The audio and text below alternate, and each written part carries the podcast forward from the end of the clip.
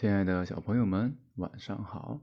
又到了积木宝贝睡前故事时间了，我是你们的好朋友丁。今天我们要听的故事是《自己的颜色》。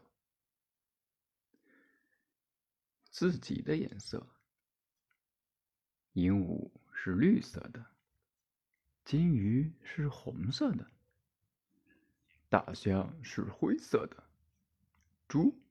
是粉红色的。所有的动物都有它们自己的颜色，只有变色龙除外。它们走到哪儿，颜色就会随之发生变化。站在柠檬上面，它们是黄色的；站在薰衣草丛中，它们就是紫色的。如果站在老虎的背上，它们就有了像老虎一样的条纹。有一天，一只站在老虎尾巴上的变色龙对自己说：“如果我一直待在叶子上，我就会永远是绿色的了。那样，我也有自己的颜色了。”想到这儿呀。他就高高兴兴的爬上最绿的一片叶子。可是到了秋天，叶子变黄了，那只变色龙也变黄了。后来呀，叶子又变红了，变色龙也就变红了。再后来，冬天的寒风把叶子吹落枝头，变色龙。也跟着落下来了。在漫长的冬夜里，变色龙竟然变成了黑色的。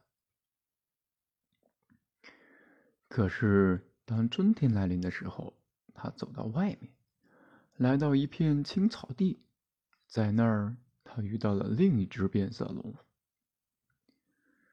他讲了自己的伤心故事。